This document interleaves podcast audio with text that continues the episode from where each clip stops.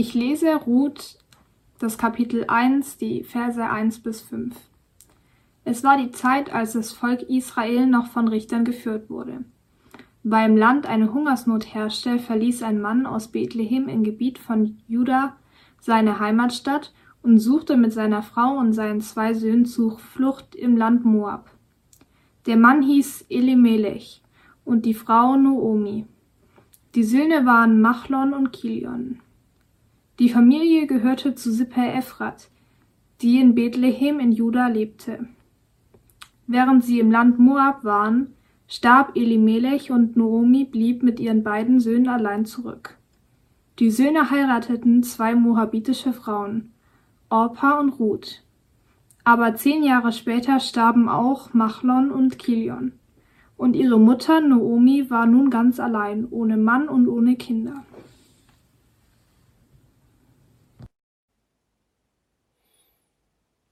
Ja, die Schriftlesung hat schon verraten, es geht uns heute um das Buch Ruth. Wir nehmen heute uns das Buch Ruth vor. Das Thema ist die Ahnen des Königs. Herkunft ist nicht Zukunft. Das Buch Ruth. Und das ist die erste Reihe in unserer Adventsserie über Bethlehem.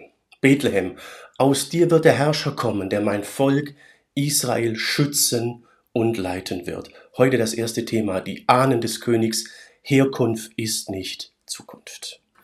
Eigentlich spielt in unserem Land die Herkunft keine Rolle mehr. Manchmal tut sie es dann aber doch. Die Bildungschancen und das eigene Bildungsniveau ist immer noch sehr, sehr stark von der Familie, von der Herkunft abhängig. Und auch in vielen anderen Punkten wird immer noch gefragt, wo kommt denn der her? Hier hat unsere Botschaft heute etwas sehr, sehr Wichtiges zu sagen. Bei Gott, durch Gott ist deine Herkunft nicht gleich deine Zukunft. Das war's schon bei den Ahnen des Königs, des Königshauses David nicht. Und so steigen wir heute ein in das Buch Ruth. Die Vorgeschichte haben wir gerade schon in der Schriftlesung gehört. Es ist eine sehr tragische Sache. Es geht um einen Mann namens Elimelech. Er stammt aus Juda, aus der Stadt Bethlehem, dem späteren Geburtsort Jesu. Aber er muss flüchten, weil in Israel, in Juda, eine Hungersnot ist. Und so flüchtet er mit seiner Familie, seiner Frau Naomi und seinen zwei Söhnen nach Moab. Dort angekommen stirbt er. Seine beiden Söhne heiraten dann moabitische Frauen. Zehn Jahre später sterben aber auch die beiden Söhne, und so bleibt Elimelechs Frau Noomi mit den beiden moabitischen Schwiegertöchtern alleine zurück. Aber es zeigt sich ein Lichtstreifen am Horizont. In Israel hat sich die Situation geändert. In Juda ist keine Hungersnot mehr. Und so beschließt Naomi, zurückzukehren in ihr Land, in ihren Heimatort Bethlehem. Ihre zwei moabitischen Schwiegertöchter möchte sie aber nicht mitnehmen, denn sie kann ihnen dort keine Zukunft bieten. Sie ist alt. Sie sollen lieber in Moab bleiben, sich dort Männer suchen und eine Familie gründen. Und das versucht sie dann ihren beiden Schwiegertöchtern auch nahezulegen.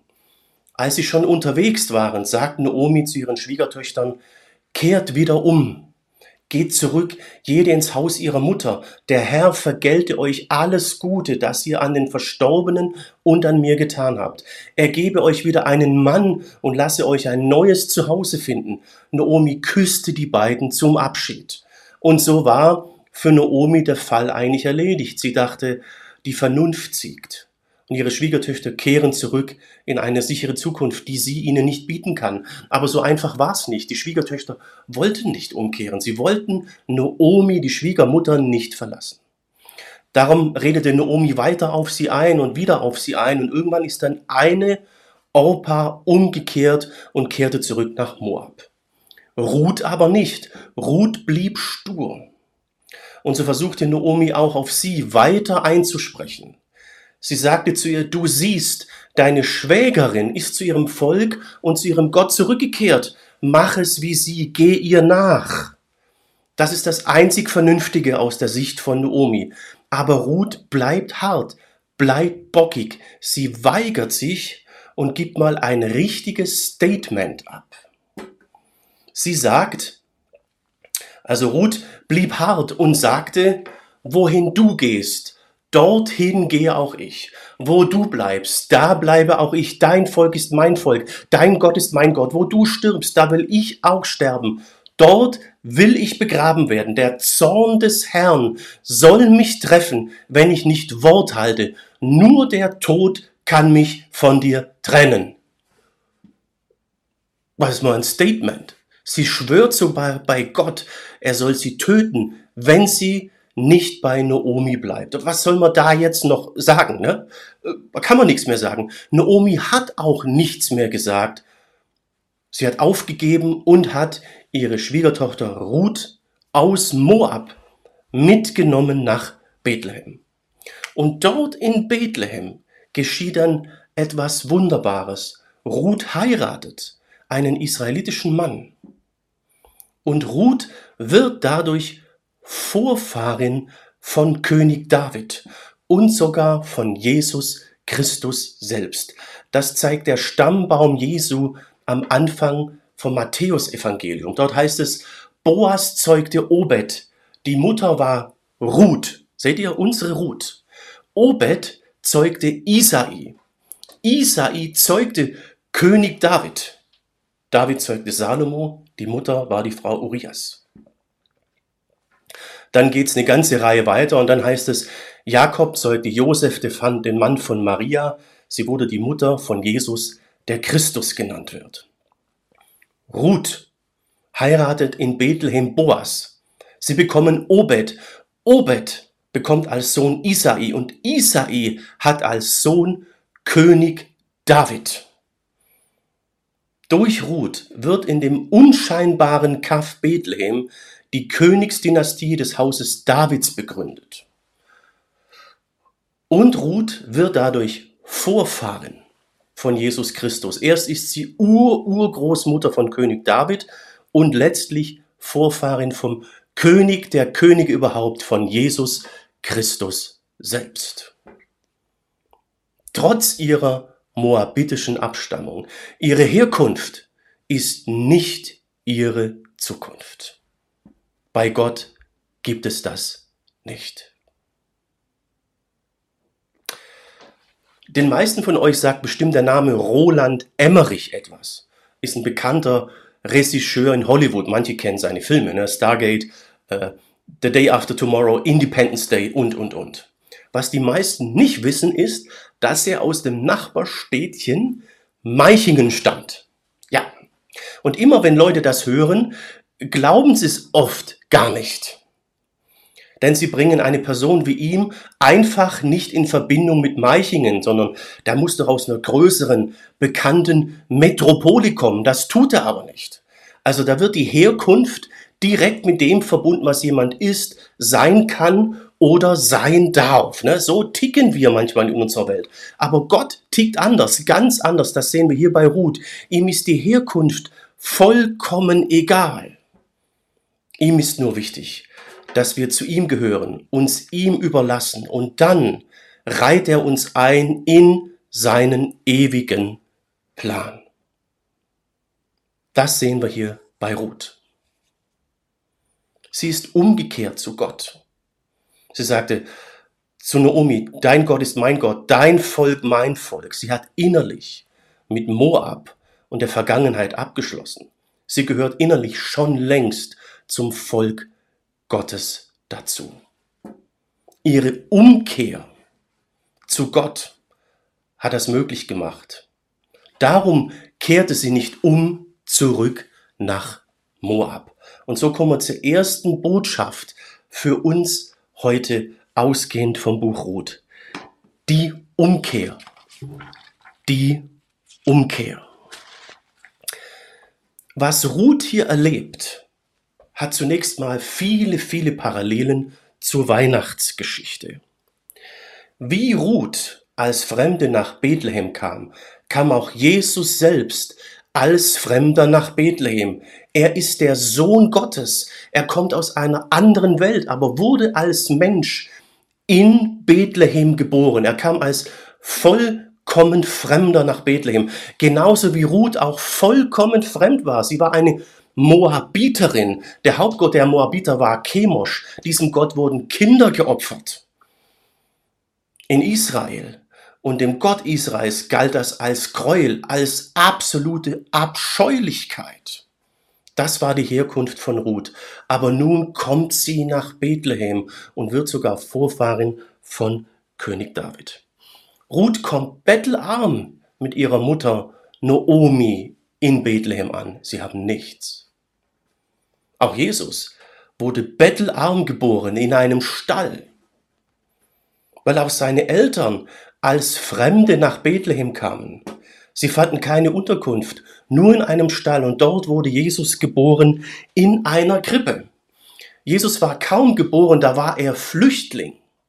Denn König Herodes wollte Jesus ermorden lassen, denn Jesus stammte aus der Königslinie Davids. Josef, sein Vater, stammte aus dieser Linie. Das haben wir gerade im Stammbaum gesehen. Herodes sah ihn deswegen als Thronrivale, wollte ihn ermorden lassen. Darum musste Josef mit seiner Familie nach Ägypten flüchten. Ein Engel sagte ihm, geh mit deiner Familie nach Ägypten. Flüchtlinge. Genauso wie auch Naomi als Flüchtling nach Moab kam. Sie flüchtete vor der Hungersnot. Und jetzt kommt sie mit Ruth als Flüchtling wieder zurück nach Bethlehem, weil sie nun auch in Moab alles verloren haben. Ruth lebt hier Nachfolge. Sie durchlebt und erlebt, was Jesus und seine Familie erlebten. Ruth ist umgekehrt, hat sich Gott zugewandt. Dein Gott ist mein Gott, dein Volk ist mein Volk. Schon im Alten Testament wurde gesagt, du Bethlehem im Land Juda, du bist keineswegs die unbedeutendste unter den führenden Städten in Juda, denn aus dir wird der Herrscher kommen, der mein Volk Israel schützen und leiten soll. Dieser Herrscher ist Jesus Christus. Aber angefangen hat es mit König David. Angefangen hat es mit Ruth und Boas. Sie haben Obed gezeugt und er zeugte Isai und Isai zeugte dann König David. Ein unbedeutendes Kaff, unbedeutende Menschen, Ruth eine Moabiterin, aber sie schrieben Weltgeschichte, weil Gott die Herkunft egal ist. Herkunft ist nicht Zukunft. Entscheidend ist, dass du und dein Leben Gott gehörst. Das ist die Botschaft von Ruth. Was hier geschieht, ist zutiefst neutestamentlich. Es zeigt sich in Galater 3, Vers 7. Da schreibt Paulus, daran müsst ihr doch erkennen, wer Abrahams Söhne und Töchter sind. Es sind die Menschen, die ihr Vertrauen auf Gott setzen. Das tut Ruth. Sie folgt Naomi in eine ungewisse Zukunft, weil sie Teil deren Gottes, Teil von Naomis Gott und Volk sein möchte. Und in dem Moment war sie keine Moabiterin mehr, sondern Abrahams Tochter. Sie gehörte zum Gottesvolk, weil sie Gott aufgenommen hat. Und was das bedeutet, wird auch im Neuen Testament beschrieben, im Johannesevangelium. Dort heißt es aber allen, die ihn, gemeint ist Jesus, aber allen, die Jesus aufnahmen und ihm Glauben schenkten, verlieh er das Recht, Kinder Gottes zu werden, rechtlich einwandfrei. Das werden sie nicht durch natürliche Geburt oder menschliches Wollen Machen, sondern weil Gott ihnen ein neues Leben schenkt. Naomi ist nicht durch ihre natürliche Geburt Vorfahre von König David geworden. Sie wurde als Moabiterin geboren. Nein, nein, sie hat eine praktisch weitere Neugeburt erlebt, eine neue Identität, ein neues Inneres, neue Zielsetzung, neue Vision. Sie gehörte zu Gott und dadurch wurde sie Vorfahre von König David und von Jesus Christus. Bist du bereit, diesen Schritt zu tun und Jesus aufzunehmen, wie es hier steht? Bist du bereit, Jesus zu folgen, wie Ruth Noomi folgte. Bist du bereit, mit Jesus zu gehen, ihm nachzufolgen, ihm die Führung und Kontrolle zu überlassen? Dann wirst du Sohn oder Tochter Gottes. Dann ist das Alte vorbei, deine Herkunft, was du warst, wie gut, wie schlecht, vollkommen egal. Du bist ein Sohn oder Tochter Gottes. So wie Jesus durch übernatürliche Geburt, durch den Geist Gottes, vom Sohn Gottes zum Menschen wurde, kannst du durch den Geist Gottes vom Menschen zum Sohn oder Tochter Gottes werden. Erlaubst dem Geist, dem Heiligen Geist, dass er in dir etwas Neues beginnt, neues Denken, neue Persönlichkeit, neue Identität, neue Zielvorstellung, neue Wertvorstellung. Erlaubst du ihm, dass er Gottes Gebote in deiner Persönlichkeit verankert? Das ist die entscheidende Frage. Dann wirst du merken, dein Leben nimmt eine andere Richtung. Du wirst Teil von Gottes Plan. Jetzt hast du das vielleicht schon hundertmal gehört, sagst, habe ich schon zigmal gehört, den Schritt habe ich doch hinter mir, erzähl mal was Neues. Ja, auch wenn du den Schritt schon hinter dir hast, hat Ruth eine Botschaft für dich. Es geht um die Flucht. Bist du noch in der richtigen Art auf der Flucht? Das Neue Testament spricht immer wieder davon, dass wir flüchten sollen. Es sagt, flieht der Hurerei, wörtlich der Pornea. Lebst du eine biblische Sexualethik? Fliehst du diesen anderen Perversionen?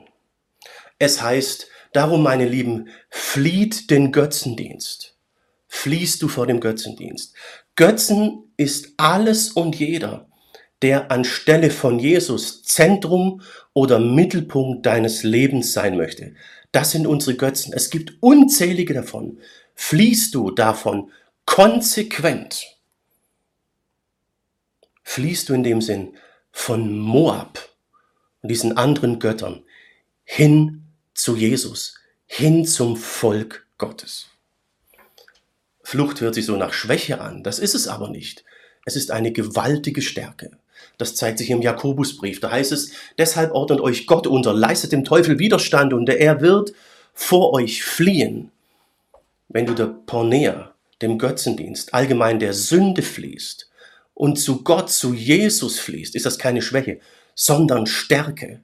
Du wirst dann widerstandsfähig, resistent gegen das Negative, das Böse, gegen Satan, den Teufel selbst. Er wird dann vor dir fliehen. Bist du bereit, dem Vorbild von Ruth zu folgen? Es ist Advent. Advent ist eine hervorragende Zeit, um in sich zu gehen. Und Jesus in sein Leben zu lassen. Er kam als Licht in unsere Welt. Ja, wie ging es jetzt im Detail weiter mit den zwei? Ne? Sie sind tatsächlich nach Bethlehem gekommen. So heißt es, so gingen die beiden miteinander bis nach Bethlehem. Als sie dort ankamen, sprach es sich sofort in der ganzen Stadt herum und die Frauen riefen, ist das nicht Naomi?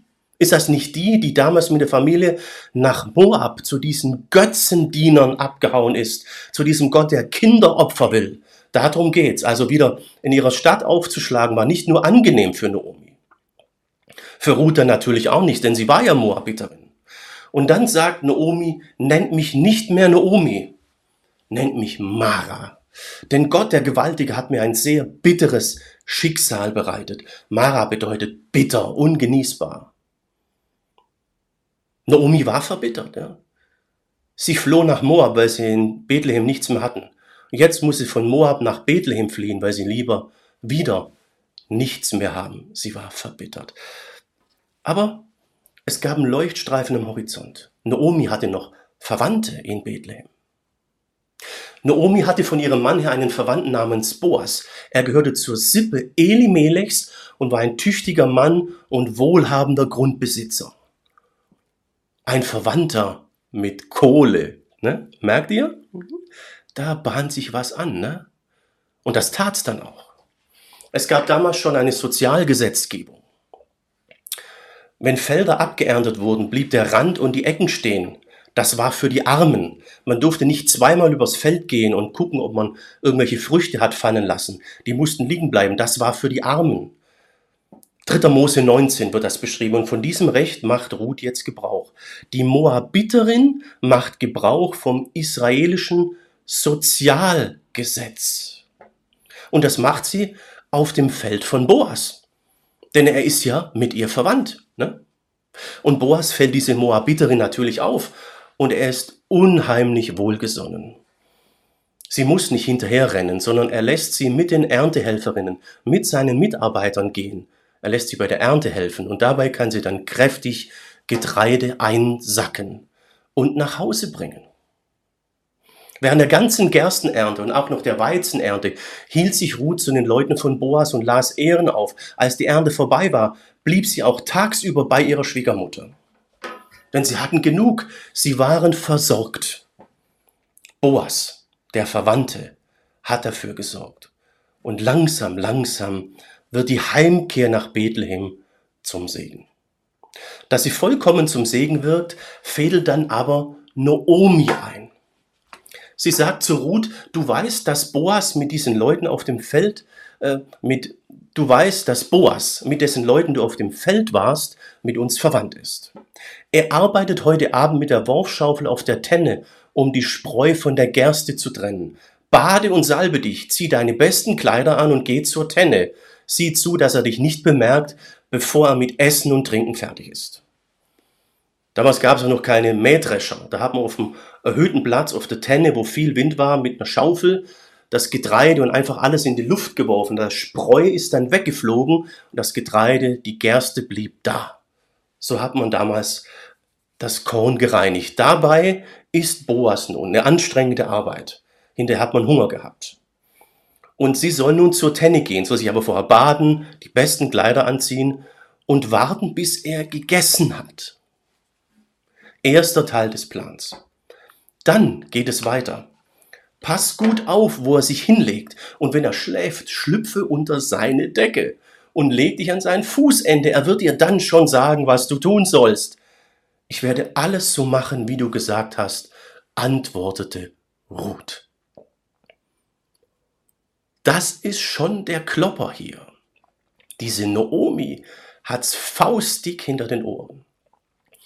Das was hier abgeht, das war in Israel ein No-Go. Da war das Verhältnis zwischen Mann und Frau anders wie bei uns.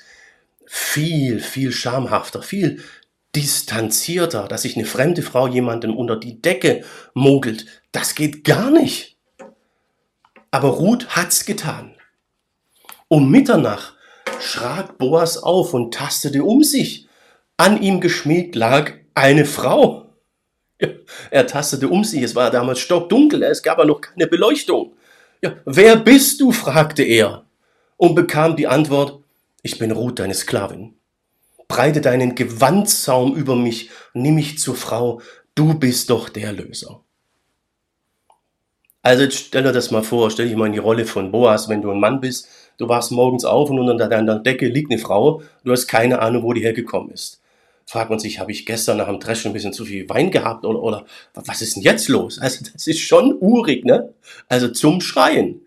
Und gleichzeitig knisterndste Erotik hier im Buch Ruth. Sie sagt, du bist doch der Löser. Löser. Wir kennen wahrscheinlich das Wort erlöst oder Erlöser. Erlöst ist man, wenn man aus einer misslichen Lage, von einer ekelhaften, blöden Tätigkeit oder was auch immer erlöst wird, wenn sie einem erlassen wird, wenn man es nicht machen muss. Manchmal springt auch jemand anders für einen in die Bresche und übernimmt diesen Mist für mich. Dann ist das mein Erlöser. Er hat mich davor erlöst. Darum wird auch Jesus Erlöser genannt. Er hat uns davor bewahrt, vor Gottes Gericht zu landen. Er ist für unsere Sünden in die Bresche gesprungen. Und um so etwas sehr Ähnliches geht es auch hier beim Löser. Es hat seinen Grund in der alttestamentlichen Sozialgesetzgebung. Wenn ein Verwandter in die Bredouille gekommen ist, Schulden hat, musste ein anderer Verwandter ihn auslösen. Wenn eine Frau Witwe wurde ohne Söhne, musste ein Verwandter für sie einspringen, für sie sorgen. Wenn Söhne da waren, die noch klein waren, musste er für, sie sorgen, dass sie aufwachsen können und sich dann um die Familie und die Mutter kümmern können. Waren keine Söhne da, sollte ein Verwandter für Nachwuchs sorgen, wenn er konnte und, und, und wollte. Im Buch Ruth war dieser Löser, dieser Verwandte Boas. Und er kam seiner Pflicht nach, er heiratete Ruth. Aber das nicht aus Pflichtbewusstsein, weil es im Sozialgesetz steht oder aus materiellen Gründen. Es war keine arrangierte Ehe, sondern weil es zwischen den Beinen richtig gefunkt hat. Der Plan Noomis, dass sich Ruth unter seine Decke schmuggeln soll, ist aufgegangen. Sie haben geheiratet. Und so war Naomi und Ruth endgültig aus ihrer misslichen Lage erlöst. Die Heimkehr wurde zur Erlösung. Zweite Botschaft für uns heute. Heimkehr und Erlösung. Gott möchte bis heute, dass wir heimkehren, zu ihm heimkehren, weil er uns erlösen möchte. Jesus spricht das immer wieder direkt aus. Er sagte im Johannesevangelium seinen Jüngern, im Haus meines Vaters gibt es viele Wohnungen, und ich gehe jetzt hin, um dort einen Platz für euch bereit zu machen. Sonst hätte ich euch doch nicht mit der Ankündigung beunruhigt, dass ich weggehe. Jesus sagt es seinen Jüngern, bevor er zurückkehrt in den Himmel. Und er sagt, ich hau hier nicht ab und lasst euch hier in der Bredouille sitzen. Nein, nein, ich gehe euch nur voraus.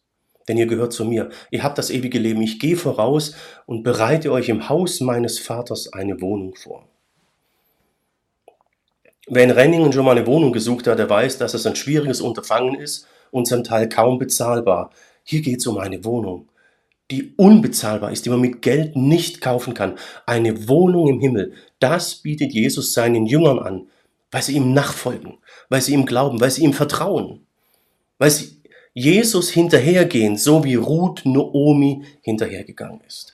Und das Angebot gilt nicht nur damals für die Jünger Jesus, gilt auch für uns. Jesus möchte für dich eine Wohnung im Himmel bereitstellen. Er möchte, dass du am Ende dort bist, im Haus seines Vaters. Darum ist die Vision unserer Gemeinde zu Hause neu erleben. Wir wollen, dass du bei uns in der Gemeinde dein Zuhause findest und dadurch dein ewiges Zuhause bei Gott findest. Jesus kann uns das anbieten, weil er unser Erlöser ist.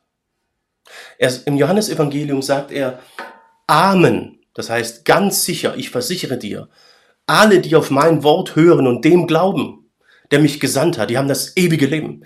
Die kommen nicht mehr vor Gottes Gericht. Sie haben den Tod schon hinter sich gelassen.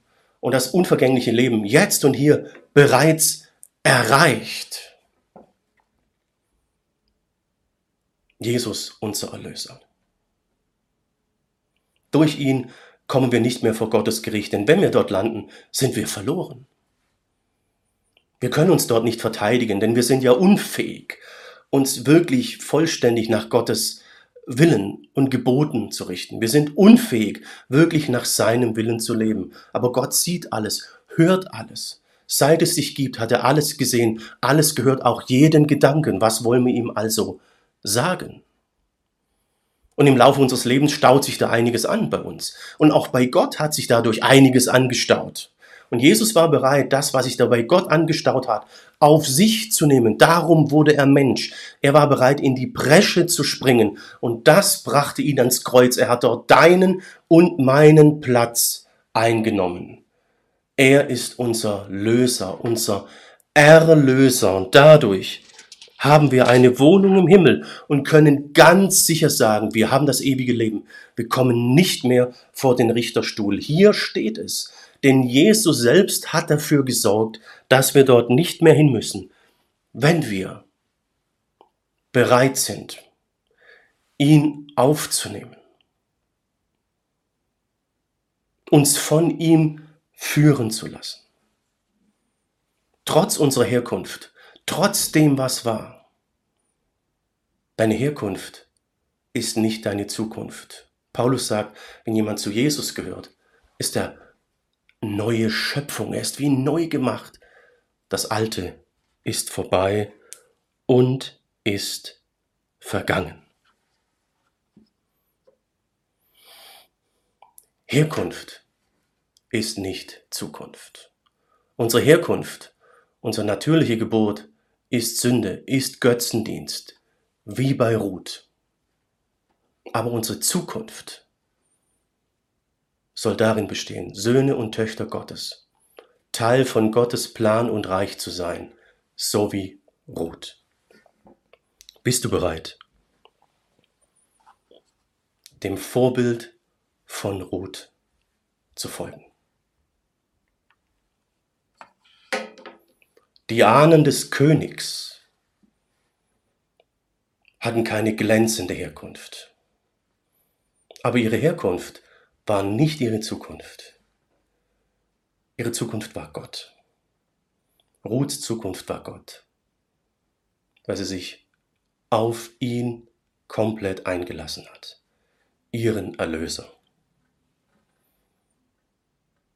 Ich wünsche dir die Kraft und den Mut, diesen Schritt auch zu gehen. Denn es ist Advent. Wir sind in, im Advent in der Zeit, bevor Jesus auf unsere Erde zurückkehrt.